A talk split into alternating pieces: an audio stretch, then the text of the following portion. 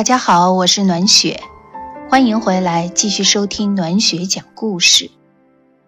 如果你想在第一时间就能收听到暖雪的最新节目，可以搜索“暖雪讲故事”并添加关注。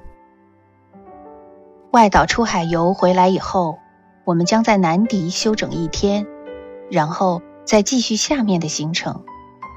大家猜猜，我们又在南迪遇见了谁？航海回来后，我们住在了老托卡的 Tona Waterfront Hotel。晚餐当然又是吃海鲜的好机会。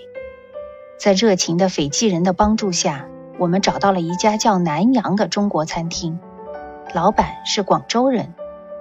重点选了清蒸石斑鱼和蒜蓉蒸大虾，当然还是少不了香草冰激凌。师傅的手艺真不错。无论是鱼还是虾，味道都鲜美极了。那嫩嫩的鱼肉吃到口中，真是享受呀！大虾的肉质非常有弹性，味道也堪称绝佳。一顿心满意足的晚餐在柔和的灯光下结束了，赶紧回酒店休息，因为第二天还有很多活动要进行呢。为了卡斯塔卫岛的游玩，需要做一些准备工作，于是把斐济第二大城市老托卡转了个遍。虽然比纳迪大一些，但依然很小，要不了多久就可以转完。斐济的第一大城市是苏瓦。中午时分，一切准备工作就绪，我们可以选择三种方式回纳迪：一是坐巴士，每个人二点八斐币。速度较慢。二是 mini bus，每个人两斐币，随时有车，人满就走。三是出租车，价格三十到五十斐币，比较普遍的是四十斐币。bus 和 mini bus 都是到 Nadi 城里。如果想体验当地人的生活，那就和我们一样选择 mini bus 吧。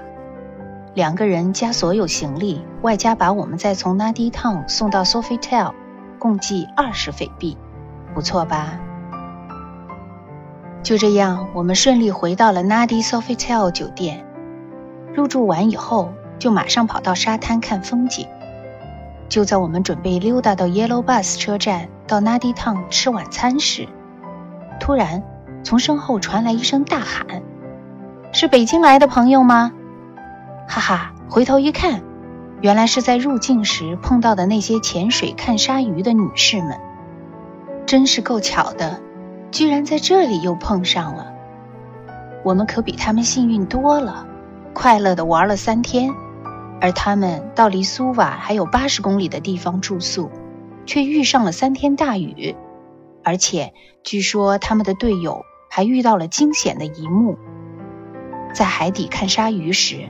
按照要求是必须非常安静的在那里等候，不能有任何移动的物体，否则就会被鲨鱼意外攻击。但是其中有个队友的水下相机没有捆绑好，在水下出现了漂浮的情形，结果真的被一条鲨鱼发现了，整个相机被鲨鱼吞了下去，而在挣脱的过程中还弄掉了鲨鱼的一颗牙。天哪，这样的经历比我的惊险多了，还好没有咬到手臂，否则后果不堪设想。在异国碰到同胞，自然是非常开心的事情。我们一起再次乘坐 Yellow Bus 到 Nadi Town 的一家中国餐厅吃饭，大大的龙虾、鲜美的海参和蒜蓉蒸鲜贝，把肚子好好慰劳了一下。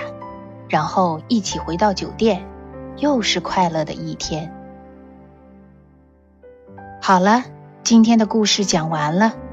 第二天一早，我们将出发去 Castaway，精彩的故事还在后头呢。如果你喜欢这期节目，也喜欢暖雪的声音，可以在文末点赞或者留言。如果想看到更多暖雪的原创作品和旅途中的精美照片，可以关注微信公众号“心中的时光印记”，印象的印，足迹的迹。谢谢你的陪伴和倾听，我们下次节目再会。